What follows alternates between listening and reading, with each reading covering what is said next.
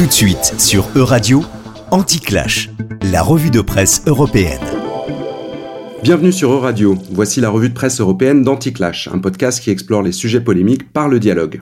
Dans cette chronique présentée par Laurent Lanfranchi et Raphaël Tisblatt, nous vous proposons une revue partielle de la presse européenne avec notre analyse. Ce mois-ci, nous allons parler de défense européenne. Le terme du réarmement est en vogue en Europe alors que le sort de l'Ukraine est de plus en plus fragilisé par les débats autour du soutien militaire face à une armée russe très tenace. Le 10 février, Donald Trump a prononcé un discours très offensif contre les États de l'OTAN qui ne consacrent pas suffisamment de fonds à leur défense, mais qui bénéficient néanmoins de la protection de l'Alliance. L'ex-président et candidat a annoncé que les États-Unis, s'il était élu, ne soutiendraient plus ces pays en cas d'attaque russe et qu'il inciterait même Moscou à faire ce qu'elle veut avec eux. Un discours qui a provoqué de nombreux commentaires de la presse européenne alors que la réélection de Trump semble de plus en plus crédible. Nombre d'entre eux, comme la Stampa en Italie, ont fait part de leur crainte d'une mise à exécution prochaine des menaces de Trump et la fin prochaine de l'OTAN si l'Europe ne s'engage pas à muscler sa défense. En Pologne, un article de Viadomossi a même fustigé les partisans de Trump qui pensent que leur pays serait à l'abri d'un abandon des États-Unis juste parce qu'il dépasse l'engagement de dépasser 2% de son PIB à la défense. Eco24, en République tchèque, prend une posture réaliste en rappelant que je cite que même si l'Union européenne se vante d'avoir assuré la paix sur le continent après la Seconde Guerre mondiale, en réalité, l'intégration européenne en est la conséquence et non la cause. La paix était assurée par la présence américaine en Europe. Fin de citation. Et c'est d'ailleurs pourquoi, selon l'article, de nombreux pays en ont profité pour réduire leur budget de défense. Quoi qu'il en soit, de nombreux journaux européens, de la Suède à la Slovaquie et à l'Espagne, considèrent que cet avertissement de Trump constitue une occasion pour l'Europe de consolider sa défense rapidement. Postimest, en Estonie, explique que ce renforcement doit surtout être qualitatif, car si l'Europe dépense en fait trois fois plus que la Russie en défense, elle n'est pas si forte, car elle manque surtout de coordination. En Allemagne, Taz explique que c'est l'absence d'une telle coordination et le manque d'élaboration stratégique en Ukraine qui, je cite, devrait nous inquiéter plus que n'importe lequel des slogans de campagne de Donald Trump.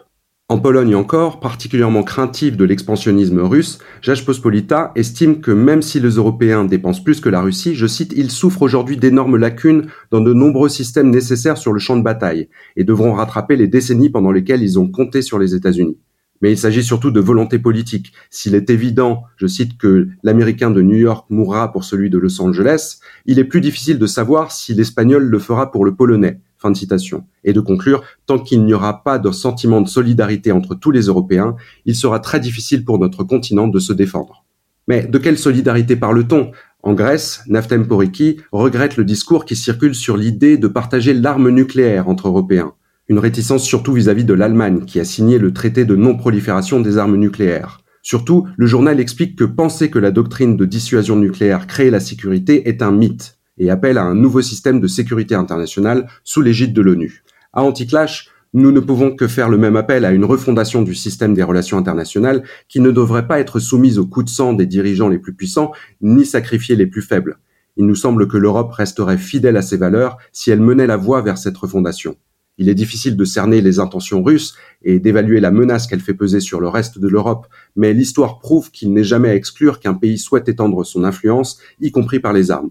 Oui, la défense, si elle est considérée comme importante, doit être assurée par tous ceux à qui elle profite et qui en ont les moyens. Mais au-delà de l'OTAN, c'est l'identité d'une Europe indépendante sur le plan stratégique qui est en jeu. Et la sortie de Trump, même si elle est terrible du point de vue de l'éthique américaine, aura eu le mérite de reposer une question importante. l'Europe est-elle en capacité de se défendre face à un agresseur potentiel, y compris sans l'allié américain? Et plus fondamentalement encore, les sociétés européennes vont-elles accepter des dépenses supplémentaires en défense, potentiellement au détriment d'autres services publics? Et sont-elles prêtes à utiliser leurs ressources pour venir au secours les unes des autres? Même si les questions de défense relèvent en général de la raison d'État et de la compétence des dirigeants, et même si c'est surtout en diplomatie et en prévention des conflits que nous espérons voir l'Europe exceller, il serait utile, dans le cadre de l'approfondissement de la construction européenne, que les citoyens s'emparent de ces sujets et puissent enfin avoir l'occasion d'affirmer leur solidarité mutuelle. Euradio vous a présenté Anti-Clash, la revue de presse européenne. À retrouver dès maintenant sur euradio.fr.